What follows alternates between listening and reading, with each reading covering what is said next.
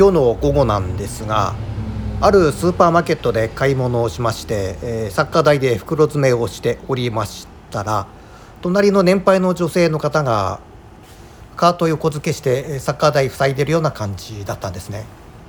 で見た目、まあ、年配の方なんでしょうがないかなと思って僕も別に邪魔じゃないので、えー、まあ、黙って見てたんです。で目線をもうちょっと左にしましたらそのご主人と思われる方が袋詰めをしておりました。ハゲ頭に黒縁眼鏡、え、ここまでは何でもないんです。そこから視線を戻してみますと胸元が豊かで、えー、スカートを履いてというおじいさんだったんですね、まあ、完全に女装の方だったんですけど残念なのは首から上。ハゲ頭の上にかつらはしてほしかったなと個人的に思ったところでございます。